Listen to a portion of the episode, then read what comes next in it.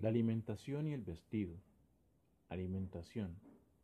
La producción fabril de alimentos de la nueva sociedad de consumo no ha variado sustancialmente el patrón alimenticio aborigen entre las clases populares antioqueñas de la ciudad y el campo.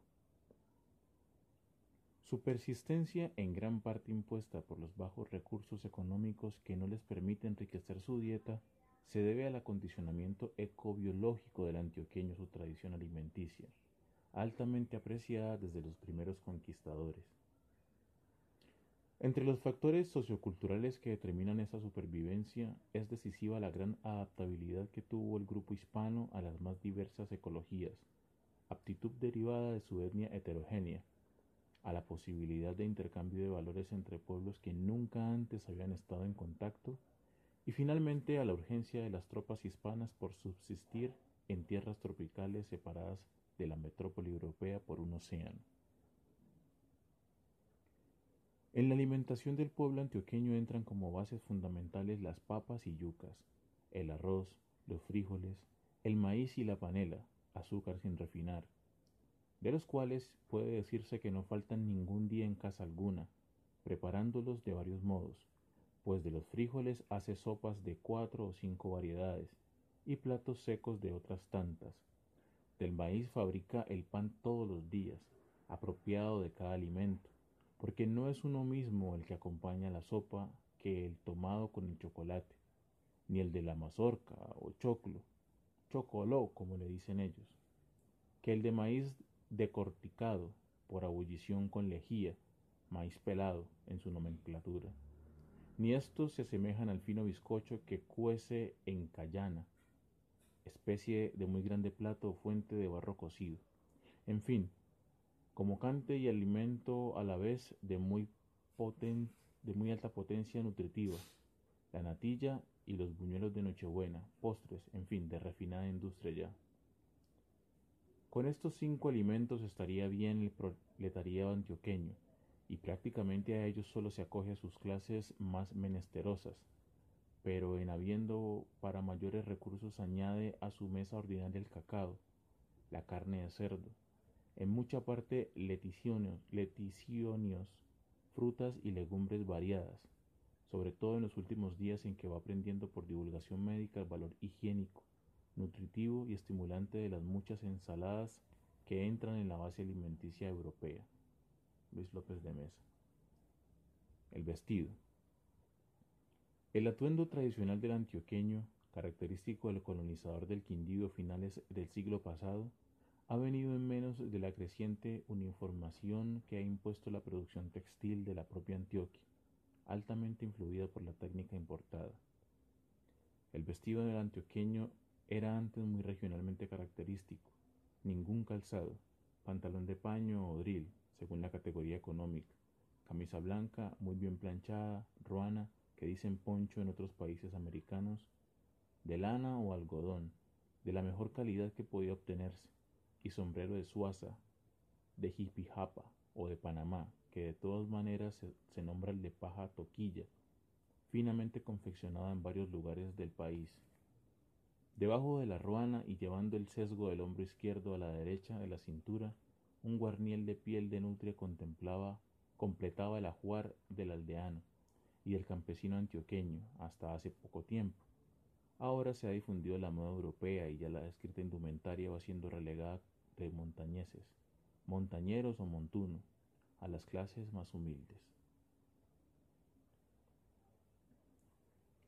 El guarniel de piel de nutria del que habla el autor, el carriel antioqueño, es descrito por Quevedo en el Buscón. La culturación antioqueña le ha conferido características muy propias. Es el símbolo del país, enfatiza Jaramillo Londoño. Se usa en Antioquia desde tiempos inmemoriales. Los carrieles que se usaban hace más de 50 años tenían por lo general dos o tres bolsillos únicamente. Estos han venido aumentando con el tiempo y se ha llegado a límites de 18 bolsillos. Llevar más sería andar con el carriel lleno de cueros. Un carriel moderno y práctico no tiene más de nueve bolsillos, contando los tres secretas, o bolsillos disimulados entre los forros. La tapa de carriel va forrada siempre en piel peluda, ya sea de nutria o de tigrillo. que son los más tradicionales ya de león, puma, tigre, jaguar, y últimamente de ternero. La bolsa o carriel propiamente dicho va pendiente del hombro izquierdo mediante una reata de unos tres dedos de ancha, fabricada de cuero delgado y recubierta de charol. Algunas van bordadas con ojales metálicos y dibujos hechos con hilos de colores, verde, amarillo y rojo. El carriel es usado por los campesinos y los puebleños en toda Antioquia, lo mismo en las tierras frías que en las calientes. Cada uno lleva en el carriel los utensilios que, de no usar en el carriel, llevaría en los bolsillos. Por lo tanto, no van las mismas cosas en el carriel del aserrador que en el del guaquero, ni los mismos utensilios se encuentran en el carriel o guarniel del nadero que en el del arriero.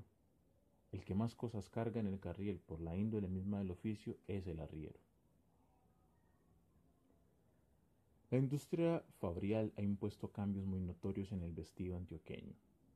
Aunque todavía se encuentran campesinos pobres descalzos en las áreas rurales y urbanas, tal vez el rezago más patético de indígena aferrado a sus hábitos de transmontar pendientes y serranías, lo cierto es que aún el calzado de cuero de herencia española cada vez es sustituido por el de caucho de elaboración fabril. Al carriel de nutria se le agregan forros y adornos de plástico. La barbera se reemplaza por las máquinas y cuchillas de afeitar.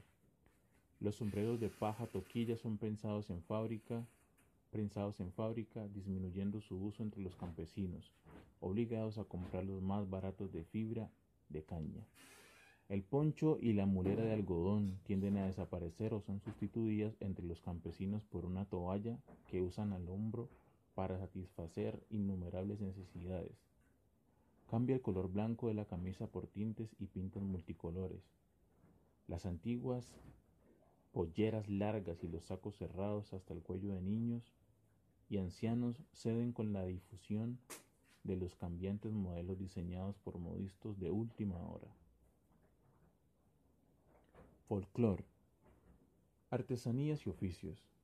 La dependencia que tiene la economía antioqueña de su ecología se manifiesta en las herramientas de trabajo y oficios sumergidos en forma imperiosa en las actividades agrícolas y mineras de los primeros fundos coloniales aún prevalecientes en la vida social contemporánea.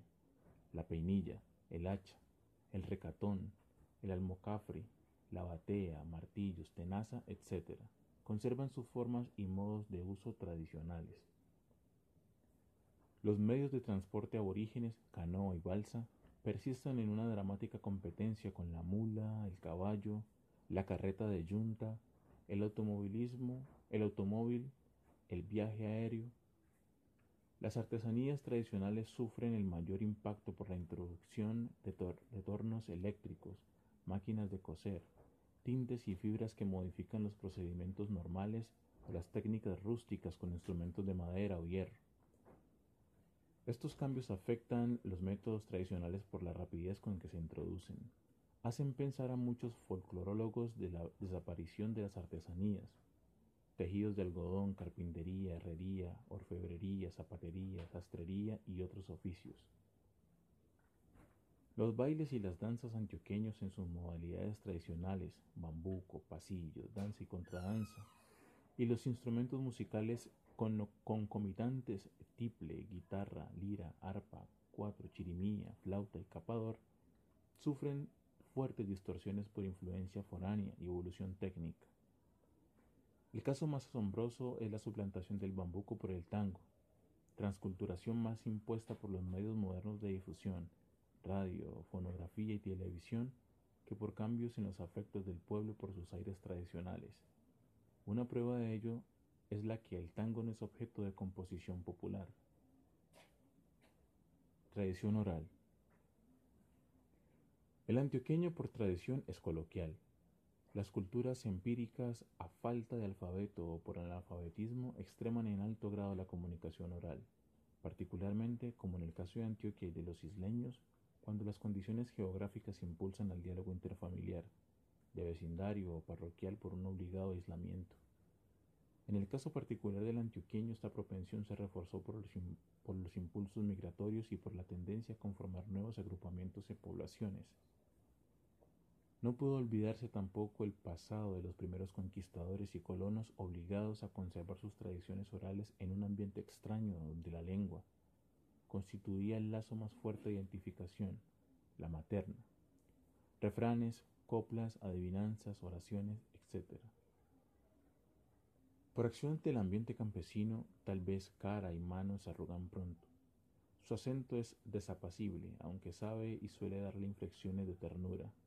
Ingrato al oído por carecer de ritmo variado, ahuecar un poco la voz hacia la tonalidad de viejo, acentuar dejativamente la frase y articular mal algunos fonemas, como la S, que pronuncia llevando la punta de la lengua hacia atrás, lo que aproxima levemente a la che. Sonido este el más antipático de nuestra lengua. Carece de la L y como todos los americanos de la C y de la Z. Habla por lo general en voz alta y acciona abundantemente. El mestizo triaculturado, al sufrir los mismos acondicionamientos socioecológicos de sus abuelos, desarrolló el instrumento coloquial llevado por una imaginación más viva y por su mayor creatividad fabuladora. Las tradiciones orales indígenas, hispánicas y africanas han dado al color antioqueño un sabor tan propio que aun cuando los mismos elementos parecen en otras regiones del país y del continente, cuentos, leyendas, mitos, refranes, suelen contarse con un dejo tan particular, alineados con un color ambiental y una picaresca tan paisa, que con justas razones los nativos las reclaman como auténticas creaciones regionales. En el extenso repertorio y la tradición oral antioqueña figuran los personajes tipo de Cosiac, Juan del Carrarina, el niño José Julián, así como los conocidos en otras partes de Pedro Rimales, Juan Bou, gigantes y hadas de la antigüedad preclásica peninsular y los no menos universales de ascendencia americana y africana de tío conejo, tía zorra, tío tigre, etc. El firme basamento popular de esta tradición oral alimentó la fisonomía de las letras antioqueñas, cuyo importe cuyo importante aporte a la literatura latinoamericana afloró tempranamente con profundo acento terrígeno, a la parte lúrico por Gregorio Gutiérrez González y criollista de Tomás Carrasquilla. La idiosincrasia antioqueña.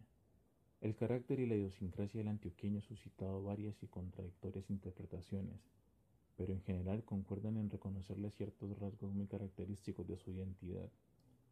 Los autores discrepan al conocer y al conceder mayor o menor influencia a los distintos factores socioculturales y étnicos.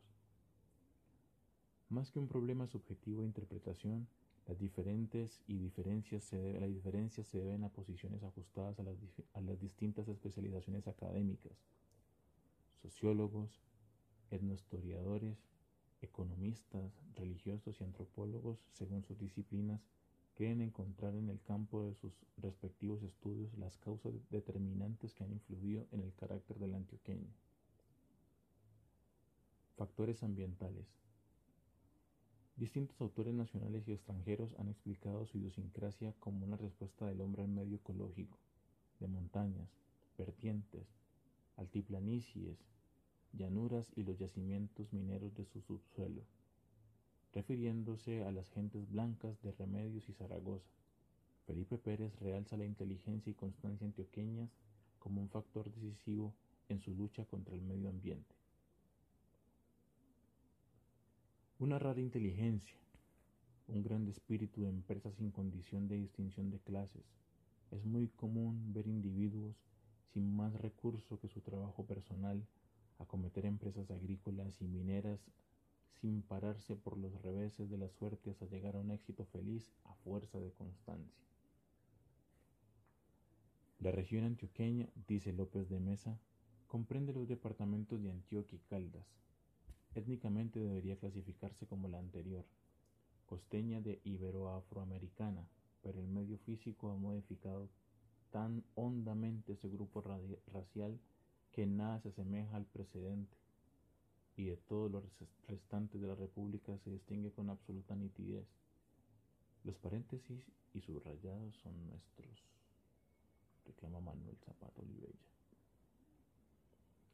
Factores socioeconómicos para algunos autores el carácter el antioqueño ha sido fuertemente modelado por las condiciones derivadas de la economía minera y agrícola, resultante de la adaptación del hombre a su medio ambiental.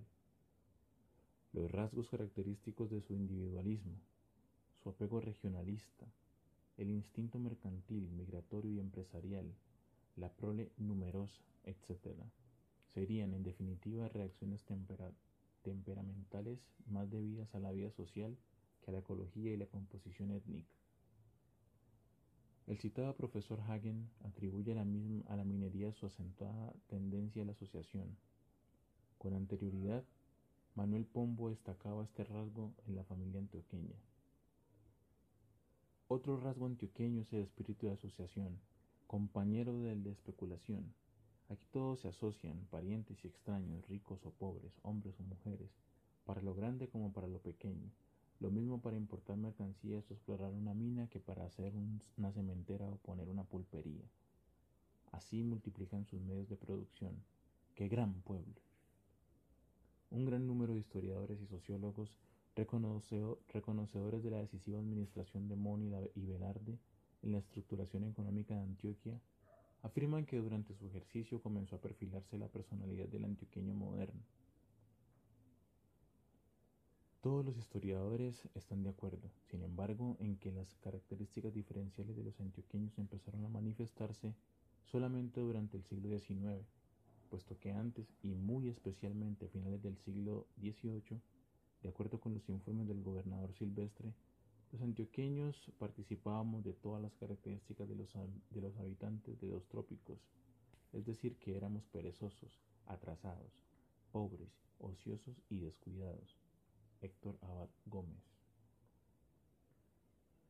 La exaltación y apoyo al terruño tutelar les ha dado la fama de regionalistas y separatistas, aunque la historia prehispánica señala las pugnas tribales entre los aborígenes, disputándose territorio y poderíos no fue menos las acaecidas entre los primeros conquistadores reclamando autonomías en las parcelas recién descubiertas, ansiosos de sobreponer capitanías y gobernaciones sobre las más sobre los mismos patrones de cacicazgo independientes.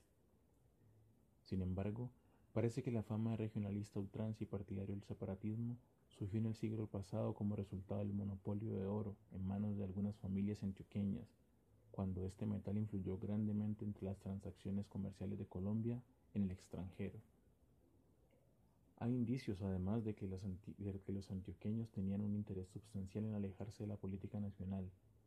Las provincias o estado de la época radical pobres tenían que meterse en la política nacional para asegurarse de los recursos del gobierno que necesitaban para desarrollar sus vías de comunicaciones, para romper las barreras de las cordilleras respirar el aire estimulante del comercio con el exterior y terminar su estancamiento. En cambio, los antioqueños tenían por sí recursos mayores para adelantar sus vías. Es notable, por ejemplo, que la mayor parte de los caminos de herradura construidos en el periodo entre 1820 y 1850 con recursos particulares se construyeron en Antioquia. También en las administraciones de Pedro Justo Berrío y sus sucesores del estado de Antioquia mostró recursos fiscales muchos mayores que los de los otros estados y en consecuencia una mayor autonomía efectiva. Por eso, los antioqueños tenían una tendencia a mirar las guerras políticas como una plaga que les iba a deteriorar sus riquezas, sin darles ninguna ventaja. Algunos otros grupos regionales, sobre todo los caucanos y santanderianos, veían en la política y la posibilidad de una guerra civil como un riesgo necesario para obtener algún poder efectivo sobre el presupuesto nacional. Frank Suffer. La prueba de que el separatismo de los comerciantes no tenía asidero ceñidamente antioqueños a tradicionales lo muestra la actitud asumida en la al reclamar la anexión de Colombia, no Antioquia, a los Estados Unidos. Los negociantes de esta provincia, anuncia Mariano Espina Rodríguez desde Medellín a Pedro Alcántara Herrán, el 28 de agosto de 1854, han acogido la idea de anexar la República de Estados Unidos, la República a los Estados Unidos como único medio para conseguir seguridad. Tal paso tendrá algunos inconvenientes, pero no es el único remedio posible que se encuentra que oponer a la barbarie que amenaza devastar este país para siempre. Frank Safford Factores étnicos. Laboriosidad, persistencia en el trabajo, sentido de organización empresarial y administrativa, etc. Son otras tantas cualidades reconocidas al antioqueño. Hay la tendencia a atribuir esos rasgos exclusivamente a la composición étnica. Algunos no dudan en considerar que es la herencia directa de los españoles y particularmente las familias vascas, que se asentaron en el oriente antioqueño. A estas apreciaciones se agregan algunos juicios acerca, de un proceso de selectividad natural originado por el desafío del medio montañoso. Se ha señalado igual la selectividad para los aborígenes que resistieron las condiciones expoliativas para la conquista y el régimen de encomienda. Recordemos el concepto de Parsons. Los sobrevivientes de los primeros 50 años de epidemia, trabajos forzados y reajustes fisiológicos agudos fueron un grupo selecto, posiblemente en número de 5.000 a 10.000, que iban a proveer una porción importante de la cepa de la evolución de la raza antioqueña. Este indio que había resistido todas las exacciones del régimen colonial se destaca por su habilidad y conocimiento. Tulio Espina revela que su industriosidad era tanta que fueron ellos los que señalaron a españoles y esclavos los métodos de explotación minera. Los prejuicios apresurados no solo se olvidan de este importante ancestro de la naturaleza antioqueño, sino que lo minimizan y calumnian. Otro tanto podrían afirmarse de los negros. El primer cateo que se realiza de los embarques en África constituía una selección ya no natural, sino controlada, dirigida por expertos esclavistas. En el tránsito oceánico, en las nauseabundas y antihigiénicas galeras de los barcos negreros, sí se operaba una especie de selección natural, pues las mermas consideradas normalmente en un 20% solo daban opción de vida a los más vigorosos, y finalmente los propietarios de minas antioqueños, necesitados de mano de obra altamente productiva y resistente a las inclemencias del trabajo minero, ejercían una celosa escogencia de los más aptos en su constitución física e inteligencia, Aminorada la mano de obra indígena, el negro debió suplirla y superarla, pues las minas habían aumentado su producción. Pese a constituir la base que asegurara la encarnadura de que ganara fama de laboriosa, menudan las apreciaciones que desestiman su aporte en la trama étnica del antioqueño. Por lo que hace al inmigrante español, Antioquia le tuvo de buena calidad, del norte de la península en un 30% más o menos, con andaluces, castellanos, etc., Ahí fueron gentes de mucha empresa, porque aislarse en tales desfiladeros secuestrados del mundo por la selva y lomas abruptas, no era aperitivo de los pusilánimes, Luis López de Mesa. Según los apellidos de antigua aclimatación en Antioquia, el territorio fue poblado por vascos, castellanos y andaluces principalmente. Como componentes que aportaron sus respectivos rasgos, cabría afirmar entonces que el ancestro vasco debe atribuírsele al ancestro vasco debe atribuírsele la laboriosidad, el tradicionalismo, el espíritu de independencia, la fuerte cohesión familiar, el espíritu de iniciativa y la necesidad de agresión. A los pobladores castellanos se debería el orgullo y dignidad colectivos, la vocación para grandes empresas y una cierta austeridad. De la herencia andaluza se habría recibido la viva imaginación y la riqueza expresiva del lenguaje. Octavio Arismendi Posada. Otra apreciación étnica es la de asignarle ascendencia judaica. Los estudiosos históricos han reducido esa versión a meras fabulaciones. En 1720, cuando la corona ordenó la expulsión de todos los extranjeros de sus colonias, solo se hallaron dos en la provincia de Antioquia, ambos italianos, James Parsons. La leyenda persiste rumiada más por quienes quieren explicar la idiosincrasia colombiana exclusivamente a partir de los aportes europeos. La convicción de su preeminencia en el campo económico sirvió como base de su orgullo provinciano, un orgullo tan fuerte que podía soportar la leyenda judía. Claro que la especie de ser descendientes de judíos ha molestado a los antioqueños, por ser católicos muy tradicionalistas, pero también podían verla como una certificación de su excelencia ante los ojos de los otros colombianos, en el campo para ellos más importante, el campo de la economía. Frank Safford. Un examen desalienado y científico presupone la consideración de los distintos perfiles del antioqueño, a partir de los variados factores socioecológicos expuestos en cuyas interpolaciones dinámicas y funcionales encontraríamos su correcta interpelación e interpretación en el proceso multicultural de la endoculturación colombiana. López de Mesa resume en estos conceptos la semblanza espiritual, emotiva y social del antioqueño. Tímido y orgulloso a la vez es el antioqueño, mezcla de la, de la perjudica grandemente, mezcla que le perjudica grandemente, porque le priva de la flexibilidad del bogotano y de la agradable franqueza del costeño. Aventurero también gusta de conocer el mundo es observador no mucho de mucha inquietud mental, aunque de información y en superficie todavía.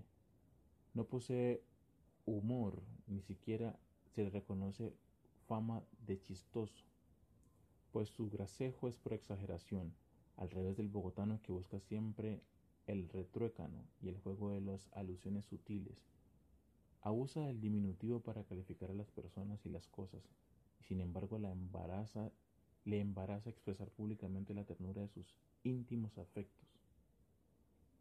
En lo físico, el antioqueño es de buena estatura, poco elegante de movimientos, ojos pardos, de párpados bellamente dibujados en leve ondulación que les da dulzura, sobre todo a las mujeres, que muy esbeltas son además, no tan amplios como el costeño ni de cejas tan enmarcadas y airosas, pero de mirar más aterciopelado e íntimo.